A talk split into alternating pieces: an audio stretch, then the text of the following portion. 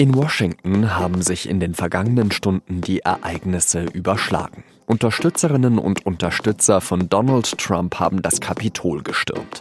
Vier Menschen sind gestorben und Trump selbst stachelt seine Fans noch weiter an. Wie wird dieses Ereignis die USA verändern? Darüber habe ich mit dem ehemaligen SZ-Chefredakteur Kurt Kister gesprochen. Sie hören auf den Punkt mit Jean-Marie Magro.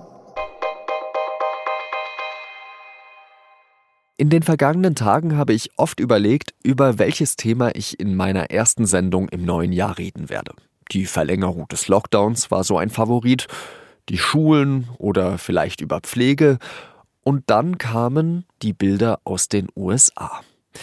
Eigentlich hätten die beiden Kammern des Kongresses, der Senat und das Repräsentantenhaus, am Mittwoch die Wahl von Joe Biden zum 46. Präsidenten der Vereinigten Staaten bestätigen sollen. Normalerweise ist das eine Formsache. Einige Republikaner aber haben sich mit der Niederlage von Donald Trump noch immer nicht abgefunden. Der Senator aus Texas, Ted Cruz zum Beispiel. Recent polling shows that 39% of Americans believe the election that just occurred, quote, was rigged. Für die Republikaner hatte der Tag schon am frühen Nachmittag eine schlechte Wendung genommen. Da war absehbar, dass sie in Georgia beide Senatswahlen verlieren würden. Das heißt, dass es im Senat in Zukunft unentschieden stehen wird. Vizepräsidentin Kamala Harris kann dann als sogenannte Tiebreakerin den Demokraten die Mehrheit verschaffen. Dann Kurz vor der Abstimmung des Kongresses über das Ergebnis der Präsidentschaftswahl hat der noch Amtsinhaber seine Unterstützerinnen und Unterstützer noch einmal eingeschworen. Sie sollen vors Kapitol ziehen und die Senatoren und Abgeordneten, Zitat, anfeuern, das Richtige zu tun. Because you'll never take back our country with weakness. You have to show strength and you have to be strong. Und sie haben ihren Präsidenten beim Wort genommen. Nachdem wichtige Republikaner wie der Mehrheitsführer im Senat Mitch McConnell und Vizepräsident Mike Pence erklärt hatten, sie würden sich auf die Seite der Demokratie und nicht die Donald Trumps stellen, passiert etwas, was man sonst aus anderen Ländern kennt. Demonstrierende stürmen das Kapitol, Abgeordnete ziehen Gasmasken auf und bringen sich in Sicherheit. Der Vizepräsident wird evakuiert. Und Donald Trump? Der befindet sich im Weißen Haus und fordert über Twitter zwar auf, Gewalt sein zu lassen, aber so richtig verurteilen will er die Proteste nicht. I know your pain. I know you're hurt. We had an election that was stolen from us, but go home and go home in peace. Bei den Unruhen sind mindestens vier Menschen gestorben. 50 Leute sind festgenommen worden. Wie wird dieses Ereignis die Vereinigten Staaten prägen? Darüber habe ich mit dem ehemaligen SZ-Chefredakteur Kurt Kister gesprochen. Für die Tonqualität bitte ich um Nachsicht, wir mussten telefonieren. Herr Kister, Sie haben wahrscheinlich wie ich gestern Fernsehen gesehen. Was dachten Sie, als Sie diese Bilder sahen, wie das Kapitol gestürmt wurde? Ich dachte mir, es ist leider nicht überraschend. Äh, was überraschend dabei war, ist die Intensität, die Gewalttätigkeit, dann letztlich der Sturm tatsächlich aufs Kapitol, das Fenster einschlagen. Das war schon überraschend, aber dass äh, sich dort eine, eine Menge äh, potenziell Gewalttätiger gesammelt hat, das wusste man Tage vorher. Es ist leider so, dass äh, Trump ja seit seiner Wahlniederlage praktisch nur noch damit beschäftigt war, den Leuten zu erzählen, äh, man habe ihn betrogen und das Land sei betrogen worden. Er hat ja noch dazu gestern am Nachmittag vor dieser Demonstration eine, eine Rede gehalten, wo er zwar nicht explizit, aber implizit gesagt hat, lauft zum Kapitol und seid stark. Und das haben halt sehr viele verstanden als lauft zum Kapitol und schlagt das zusammen. Er hat ja dann auch während dieser Proteste noch einmal eine Videobotschaft auf Twitter gestellt, wo er diese Vorwürfe, die Sie gerade eben noch mal zitiert haben, wiederholt hat. Also lernt dieser Mensch eigentlich gar nichts dazu oder ist ihm das? Nein, natürlich nicht.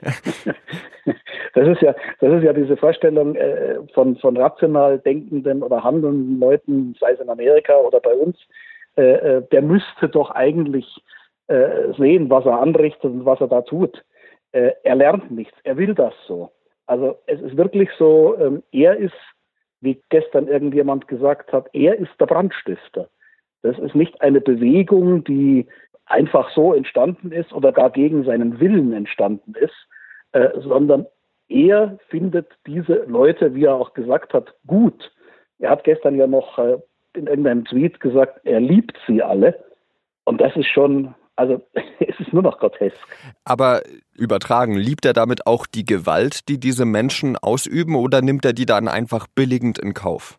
Er würde natürlich sagen, natürlich, er liebt keine Gewalt. Äh, in Wirklichkeit aber weiß er, dass diese Art von, von äh, Anhängern äh, Gewalt als ein normales Mittel ihres Verständnisses der Politik halten. Äh, also wenn man es zuspitzen will, und das ist bei Trump durchaus berechtigt zuzuspitzen, ja, er liebt die Gewalt, die er zwar nicht selber ausübt, die er aber führt. Ich frage mich bei diesem ganzen Vorgehen jetzt eben auch, Sie sagen, wie viele andere, Trump ist der Brandstifter, aber welche Verantwortung tragen denn die Republikaner, seine Partei? Die haben ja eigentlich jahrelang in Kauf genommen, dass dieser Mann ein Fass nach dem anderen äh, oben auf den Dachstuhl stellt und dann wundern die sich, dass dann irgendwann der Dachstuhl das Brennen anfängt. Naja, natürlich. Die Republikaner haben sich diesem Mann auf Gedeih und Verderb ausgeliefert. Und zwar in einer Art und Weise, äh, die die Seele dieser Partei gebrochen hat. Wie das mit den Republikanern weitergehen soll nach dieser Geschichte, ist mir, der ich selber mal jahrelang in Amerika gelebt habe und dort als Korrespondent berichtet habe, ist mir ein Rätsel. Denn es gab ja selbst nach diesem Sturm aufs Kapitol, gab es ja immer noch Republikaner im Kongress, die äh, diese absurden äh, Anschuldigungen, dass die Wahl gefälscht worden sei, weiter betrieben haben. Das ist nicht nur eine Krise äh, äh des amerikanischen politischen Systems, sondern das ist in erster Linie oder vielleicht auch mit ganz stark eine Krise der Republikanischen Partei. Diese sogenannte Grand Old Party sieht aus wie ein, ein toter, skelettierter Fisch. Und an deren Spitze ist ja eigentlich noch Mitch McConnell, der noch Mehrheitsführer im Senat. Jetzt wird er bald der Minderheitsführer sein, dadurch, dass äh, die Demokraten aufgeschlossen haben bei der Zahl der Senatorinnen und Senatoren. Der hat ja eine sehr, sehr deutliche Rede am Mittwoch, also gestern Abend, gehalten äh, und hat sich von Trump eigentlich losgesagt. Aber das kam doch viel zu spät, oder? Naja, natürlich kam es einerseits zu spät, denn Mitch McConnell hat jahrelang die Geschäfte von Trump besorgt, die politischen. Und andererseits ist es nicht so, dass Mitch McConnell die Zukunft der Republikanischen Partei ist. Die Zukunft der Republikanischen Partei wird sich daran entscheiden, ob Leute wie Ted Cruz zum Beispiel, ein ernsthafter Rechtsextremer bis zu einem gewissen Grad, der ja schon mal Präsident werden wollte, der Trump auch gestern Abend noch unterstützt hat, ob solche Leute, die, die sozusagen in Zukunft äh, die Gesichter der Partei sein werden, oder ob sich aus den Bundesstaaten andere finden, die den Extremismus, den man in dieser Partei findet, ein bisschen äh, abmildern. Und das, obwohl Donald Trump einmal gesagt hat, dass Ted Cruz Vater wohl das Kennedy-Attentat begangen habe. Also da muss man, glaube ich, ein Rückgrat wie ein Gummibärchen eigentlich haben.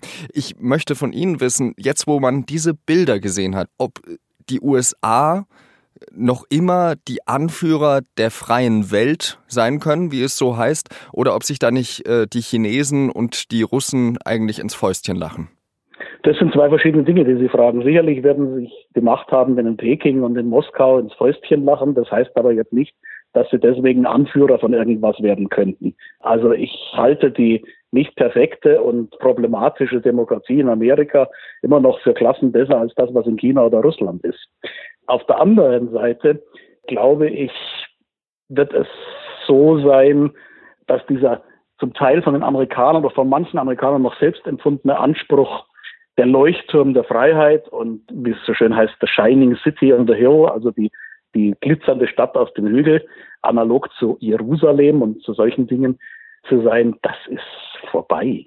Das amerikanische Jahrhundert war das 20. und das 21. Jahrhundert ist zweifelsohne nicht das amerikanische Jahrhundert. Und wer daran noch irgendwie gezweifelt hat, der hat gestern Abend gesehen, das amerikanische Jahrhundert ist tatsächlich ganz vorbei. Ganz herzlichen Dank Ihnen, Herr Kister, für Ihre Einschätzung und ich wünsche nochmal auf diesem Weg einen guten Start ins neue Jahr. Inzwischen hat der US-Kongress den Wahlsieg von Joe Biden bestätigt und sogar das Weiße Haus ließ ausrichten, dass Präsident Trump eine geordnete Machtübergabe ermöglichen wolle. Trump konnte die Botschaft nicht selbst über Twitter verkünden, weil sein Account dort seit der Nacht gesperrt ist. In der Erklärung hat Trump allerdings erneut das Ergebnis der Präsidentschaftswahl angezweifelt. Und jetzt noch weitere Nachrichten. Die EU-Kommission verweigert dem Europaparlament, dass es die Vereinbarungen mit den Herstellern von Corona-Impfstoffen einsieht. Es würde die laufenden Verhandlungen mit den Unternehmen untergraben, wenn vertrauliche Informationen jetzt offengelegt würden, so die EU-Gesundheitskommissarin. Die Abgeordneten haben an der Aussage teils scharfe Kritik geübt.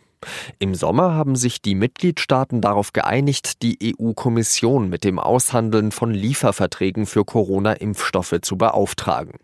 Die Behörde hat seitdem Vereinbarungen mit BioNTech Pfizer, Moderna, AstraZeneca, CureVac, Johnson Johnson und Sanofi getroffen. Schülerinnen und Schüler in Bayern werden wegen der Corona-Pandemie ihre Zwischenzeugnisse für die erste Hälfte des Schuljahres drei Wochen später als geplant bekommen, also erst Anfang März. Das hat Kultusminister Michael Piazzolo von den Freien Wählern angekündigt. Verschoben werden außerdem die Prüfungen in den Abschlussklassen aller Schularten, vom Abitur bis zum Hauptschulabschluss. Die genauen Termine müssen noch geprüft werden.